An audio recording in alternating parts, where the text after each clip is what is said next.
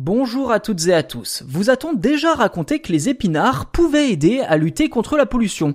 Il y a fort à parier que non, et pourtant ça fait quand même désormais 4 ans que le MIT travaille sur cette plante, plus précisément des épinards bioniques et connectés, capables d'envoyer des emails pour avertir les chercheurs en cas de seuil de pollution anormal.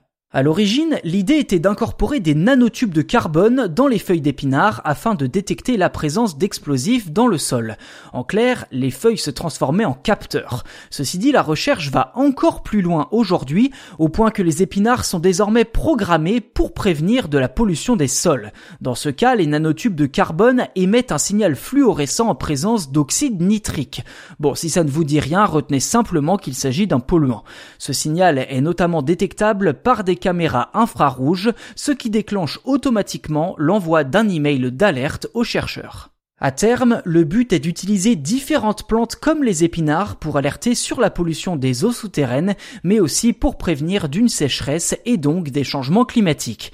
D'ailleurs, en matière d'environnement et d'énergie durable, les épinards ont aussi d'autres vertus puisqu'une université américaine les utilise même comme catalyseurs afin d'optimiser les performances des piles à combustible, plus écologiques et durables que les batteries à lithium actuelles. Voilà pour cet épisode consacré aux épinards détecteurs de pollution. N'hésitez pas à nous faire part de votre avis dans les commentaires de la plateforme sur laquelle vous écoutez le podcast. Par ailleurs, n'hésitez pas non plus à vous abonner si ce n'est pas déjà fait pour ne pas manquer la sortie des futurs numéros. C'est gratuit et ça nous encourage grandement pour la suite.